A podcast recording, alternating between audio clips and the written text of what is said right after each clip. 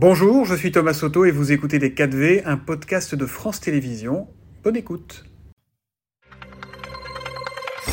En effet, bonjour Jean-Philippe Tanguy. Bonjour. Vous êtes élu de la Somme, comme le disait Maya. Vous êtes aussi euh, natif euh, de Boulogne-sur-Mer, dans le Pas-de-Calais. Donc vous êtes de cette région Hauts-de-France qui a euh, les faveurs de l'action gouvernementale. On a vu hier Emmanuel Macron sur le terrain à Dunkerque annoncer, lancer notamment le, la future fabrication d'une usine de batteries pour voitures électriques. Est-ce que vous saluez cet effort fait pour notamment cette région qui a perdu, qui a détruit énormément d'emplois et avec, pour, le, pour laquelle l'action publique se déploie.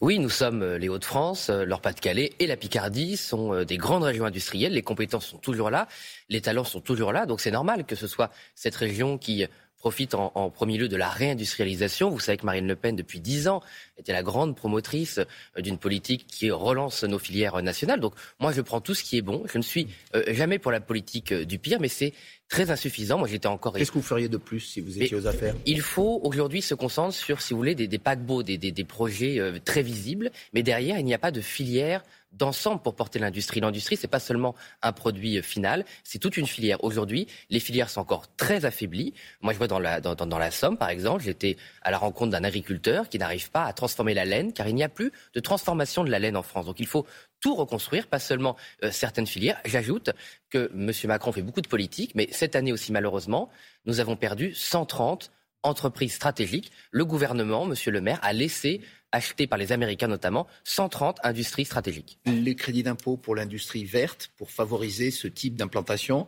c'est quelque chose que vous feriez aussi si vous étiez à la place du gouvernement aujourd'hui? Euh, Il faut regarder leur efficacité, parce que vous savez, depuis maintenant 10 ans que M. Macron est président, il y a environ euh, entre 50 et 60 milliards d'euros euh, de baisse de fiscalité et de charges sociales pour les entreprises. Il fallait Ça a permis de créer des emplois Il fallait sans doute le faire, mais il faut quand même regarder la, la rentabilité entre l'argent public que vous mettez, c'est l'argent des Français, c'est l'argent de de leurs impôts et le nombre d'emplois créés. Aujourd'hui, le nombre d'emplois créés pour l'industrie, même si tout emploi créé bon à prendre, est insuffisant par rapport à l'argent public qui est mis. Donc dépenser de l'argent, oui. Réindustrialiser, oui. Mais il faut que ce soit de l'argent public efficace. Sur le climat économique, vous dénoncez avec d'autres la hausse du prix des carburants. Ici même à votre place, Agnès Pannier-Runacher, la ministre de la Transition énergétique, disait hier que la tendance est plutôt à la baisse ces derniers jours, notamment grâce, dit-elle, à l'appel qu'elle a lancé aux distributeurs et aux groupes pétroliers pour qu'ils réduisent leurs marges. Vous êtes d'accord avec ce constat? Non, je, ça fait des mois qu'ils disent qu'ils font des appels. Les appels, ça ne marche pas. Aujourd'hui, par rapport à nos partenaires européens, euh, le pétrole, le carburant, pardon, des Français est 16%, environ 16% plus cher que nos voisins. Ça s'explique parce que c'est les marges. Ce gouvernement est faible avec les plus puissants et les multinationales pétrolières. J'ai fait une mission flash à, la commission des finances il y a six mois. Le gouvernement n'a tenu compte aucunement d'aucune recommandation. Ils sont extrêmement euh, laxistes. Ils pensent qu'il suffit de demander, de, comment dire, de faire des suppliques euh, aux industries pétrolières. Ils sont en quasi monopole en France.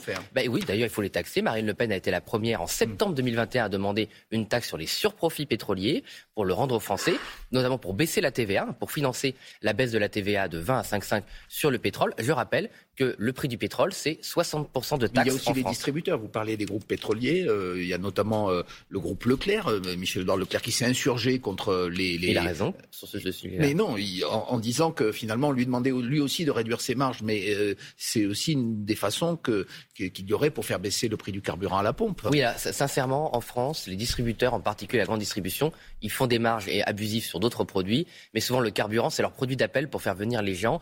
les études qu'on avait faites montrent que c'était pas eux. Leur demandez rien. Mais si, on leur demande, mais visiblement, c'est pas eux le problème. Quand il y a un hmm. problème, vous savez, moi j'essaie d'être factuel. Aujourd'hui, c'est un problème de surprofit pétrolier, notamment Total, qui a en quasi situation de monopole en France et qui fait des marges abusive sur le carburant, mais il ne faut pas oublier le fuel, parce qu'à la rentrée, bientôt, dans quelques mois, les Français vont devoir euh, remplir leur cuve et rien n'a été fait par le gouvernement. Alors on va parler d'un autre sujet, celui des violences contre les élus. Euh, tout le monde en a parlé cette semaine. Yannick Morez, le maire de Saint-Brévin, a décidé d'abandonner ses mandats. Il espère que ça va réveiller les consciences, euh, changer les choses. Je rappelle les faits.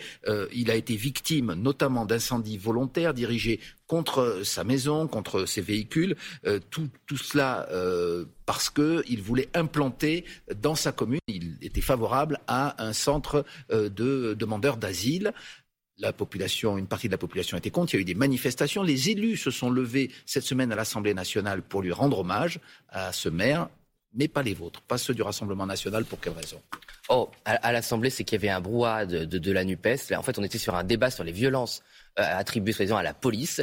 Et la NUPES avait insulté les policiers et la République depuis deux heures. Donc c'est vrai que nos élus n'étaient pas, si vous voulez, dans l'esprit d'applaudir un élu euh, euh, de la NUPES et ils n'ont pas fait attention, pas entendu qu'on parlait d'un maire. Sur le fond, on a... vous seriez levé pour applaudir si, Oui, si aujourd'hui, si on avait dans un contexte qu'on voit à l'image. évidemment, dans un contexte normal où il n'y avait pas eu cette tension entre la NUPES et les autres élus, on se serait bien sûr levé. On s'est toujours opposé, évidemment, et Marine Le Pen en particulier, contre les violences envers les élus, quels qu'ils soient. Euh, c'est absolument inacceptable. Mais je rappelle que ce maire a démissionné parce que l'incendie a eu lieu le 22 mars et que depuis le 22 mars, ni le gouvernement, ni les autorités locales, personne n'est venu au secours moral et euh, politique de ce maire, qui a été littéralement abandonné. Ce secours moral, il en avait aussi besoin parce qu'il y a eu dans sa commune des manifestations organisées euh, par des sympathisants aussi de votre parti contre, je le rappelle, ce projet euh, d'implantation d'un centre pour demandeurs d'asile. Donc il y avait aussi des, des, des, gens qui vous soutiennent, qui dénonçaient ce maire. Mais et c'est la raison pour laquelle il a ça, c'est sans doute possible, mais il y a deux choses différentes. Il y a le fait de s'opposer, tout le monde, tout citoyen a le droit de s'opposer à un projet euh, contre lequel il est. Jusqu'à euh, quel point et, justement, quand, à partir de janvier 2000 dernier, quand ça a commencé à dériver, notamment quand il y a eu des groupuscules qui se sont infiltrés dans ces manifestations citoyennes, qui ont complètement dénaturé euh, la nature de ce combat pacifique et citoyen, on a demandé à tous nos militants, à tous nos cas, de se retirer de ces manifestations. On a été très clair. Après qu'il y ait des personnes qui vous viennent... Pensez que vous avez été entendu? Vous avez été très clair. Vous avez entendu en tout cas. De toute façon, s'il y avait des militants qui étaient identifiés comme ayant participé à des manifestations et des groupuscules d'extrême droite, vous savez très bien qu'ils sont systématiquement sanctionnés. Mais j'ai aussi entendu hier, il y avait aussi des militants euh, des Républicains. Voilà. Donc malheureusement, ça ne concerne pas, euh, si ça nous concerne, ça concerne toutes les forces politiques. Et j'espère que toutes les forces politiques prendront les mêmes dispositions que nous. En tout cas, moi, je réaffirme notre soutien à tous les maires qui, effectivement, ici et ailleurs, malheureusement, font face à des violences et ils sont abandonnés. Même s'ils veulent construire chez eux ou s'ils soutiennent des centres de demandeurs d'asile dans leur commune, ils doivent euh, pouvoir, le, pouvoir défendre leur, euh, leur position et aller jusqu'au bout de la légalité, parce que des fois c'est décidé par les préfectures. Tout euh, élu peut, doit pouvoir défendre ses idées, y compris et surtout quand elles sont différentes des miennes et des nôtres. Et on doit pouvoir, nous, euh, défendre nos idées pacifiquement. C'est la République. Et c'est pour ça, d'ailleurs, que nous, on soutient toujours les référendums locaux. C'est quand vous avez des situations de tension extrême sur le territoire, qui peuvent malheureusement mener à des situations de violence qui sont inacceptables, la parole, le fait de voter sur un projet, c'est toujours la meilleure des solutions. Ces éléments euh, radicaux qu'on a pu voir dans ces manifestations, il y en a eu aussi, on s'en souvient, il y a une semaine à Paris, 500 personnes au moins qui ont défilé, euh, certains cagoulés de noir avec des croix celtiques. On revoit les images de cette manifestation euh, qui ont choqué beaucoup de monde, notamment la Première ministre. Est-ce que vous, elles vous ont choqué, ces images, cette manifestation? Ah oui, moi j'étais vraiment euh, choqué. Le fait d'avoir des insignes néo-nazis en plein Paris. Je, ne comprends pas comment cette manifestation a pu être autorisée. Voilà, ce ne sont pas des patriotes. D'ailleurs, il n'y a aucun drapeau français. Euh, ce sont des groupuscules d'extrême droite qui euh, professent des idées qui ne peuvent mener qu'à la violence. Et c'est ça la différence, si vous voulez, entre ce qui est tolérable et intolérable. Ce qui est intolérable, ce sont des idées qui mènent à la haine et à la violence. Le courant néo-nazi, faut-il encore le dire au XXIe siècle, ne peut amener qu'à la sédition. Et pourtant, il y avait dans cette manifestation, vous le savez, on vous a déjà interrogé là-dessus, euh, quand je dis vous, c'est collectivement, un ancien proche de, de, Madame Le Pen, Axel Lousteau, euh, qui a participé à certaines de ses campagnes, qui est très proche aussi de Frédéric Chatillon, membre du GUD, le groupe Union Défense qui était en, tête de pont de cette manifestation, qui sont des personnes qui ont accompagné Marine Le Pen. Est-ce qu'il n'y a pas là, quand même, vous n'êtes pas un petit peu sur, sur une ligne de crête sur cette question?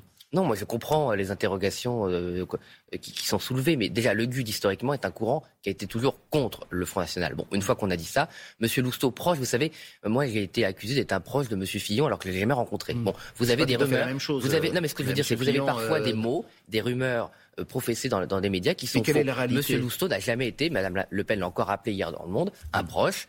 il a été, il a été conseiller régional. je veux répondre à votre question parce qu'elle est importante. Il a été conseiller régional entre 2015 et 2021. À partir de 2017, euh, le Front National s'est rendu compte qu'il n'avait, à l'époque Front National, qu'il n'avait été insincère dans, sa, euh, dans, ses, comment dire, dans ses revendications d'avoir changé, d'avoir rompu avec ces personnes. Dès qu'on a vu euh, qu'il était encore lié à ces personnes, il a été mis de côté, il n'a pas été... Aucun lien avec ces personnes-là aujourd'hui entre Marine Le Pen et avec Frédéric Chatillon, Non, il n'y a pas de lien de proximité personnelle, ça c'est une rumeur médiatique. C'est une rumeur médiatique et vous approuvez, j'imagine, la décision de Gérald Darmanin d'interdire cinq rassemblements et manifestations. Absolument. Toute manifestation qui peut être dangereuse, qui peut donner lieu à des violences ou à des appels à la haine, euh, on n'a pas besoin de ça en ce moment en France. Allez, une toute dernière question, réponse rapide s'il vous plaît. La commission d'enquête parlementaire sur les ingérences étrangères. Vous la présidez, vous, Monsieur Tanguy. Elle va entendre Marine Le Pen euh, dans les jours qui viennent. Qu'est-ce que vous allez lui demander?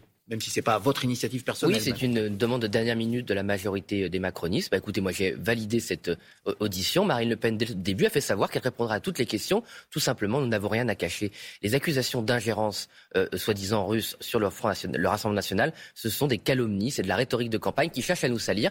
Et les Français se rendront compte, je crois, euh, que c'était des mensonges, malheureusement, pour les manipuler, ce qui est vraiment très triste au XXIe siècle. Battons-nous sur les idées, sur les projets, et arrêtons de se calomnier entre nous. Merci beaucoup, Jean-Philippe Tanguy, député Rassemblement national de la Somme. Et c'est la suite de Télématin. Merci, Merci beaucoup à tous les deux. C'était Les 4V, un podcast de France Télévisions. S'il vous a plu, n'hésitez surtout pas à vous abonner. Vous pouvez également retrouver tous les replays en vidéo sur France.tv.